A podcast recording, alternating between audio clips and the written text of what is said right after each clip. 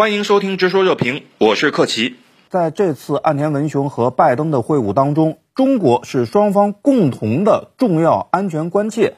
目前，我们是否可以认为日本的对华政策战略已经发生了根本改变？杨先生，通过这次美日领导人会谈呢，标志着日本对华战略和政策发生了重大的变化。我想呢，有以下几个基本特点。第一的话呢，就是呃，对华的战略竞争的意识进一步上升。那么，呃，对华政策战略当中的遏制、竞争、对抗的一面，在呃进一步的增强。那么，第二一点呢，就日本自身而言，在对华战略和政策当中的，呃，这种安全战略、军事手段的应用的比重在空前的增加。第三一点呢。就是谋求体系性的呃对华遏制和竞争，那么呃包括呃体系性的对华对抗，呃或者说用通俗的话讲，就是这种呃以美呃制华呃联美制华，以及呃包括日美同盟在内的美西方集体的力量来谋求对华对抗和遏制。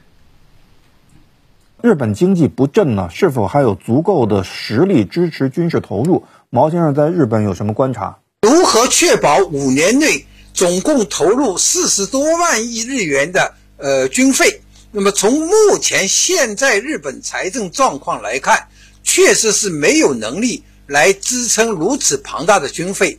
所以呢，也有舆论抛出说，呃，岸田政府要增加个人消费税等等。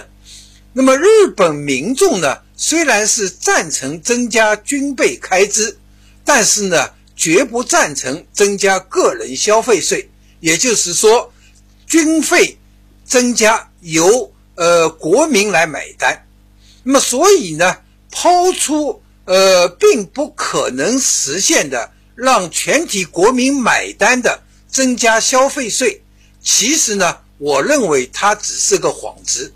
它的最终目的其实是转向，呃，彻底突破武器出口的禁区，来实现通过向自己所谓的朋友圈的同志国出口日本的武器装备，来实现一箭双雕。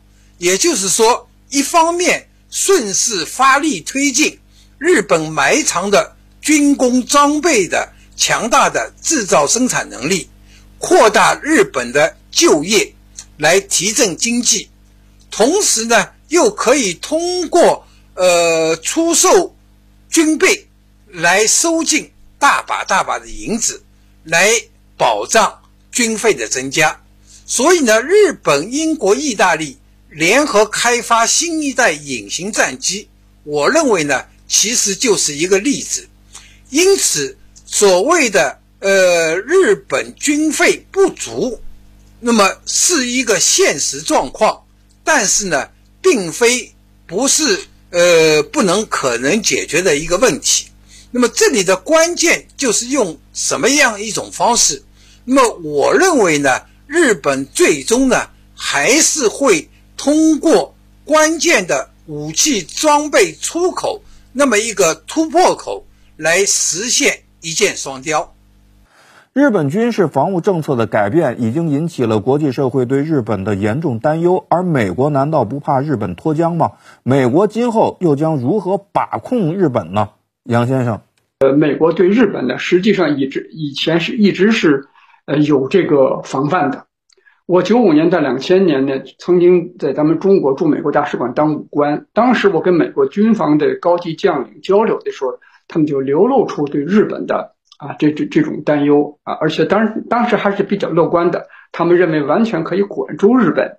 现在来看呢，这个他觉得，呃，一个是面对中国威胁更大，所以不得不把这个日本呢放出来。啊，从这个角度来讲，美国实际是养虎为患。我到日本进行学术交流的时候，我曾经参观过这个广岛和长崎的这个原子弹爆炸地。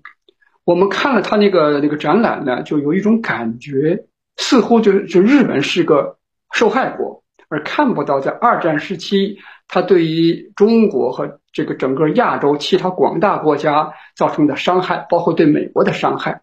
所以从这个角度来讲，日本从骨子里它是没有完全这个这个清算啊军国主义的参与，而且它的这民主战略文化当中的基因、武士道精神和军国主义还是存在的。好，今天就讨论到这里，感谢您的收听，我们下期再见。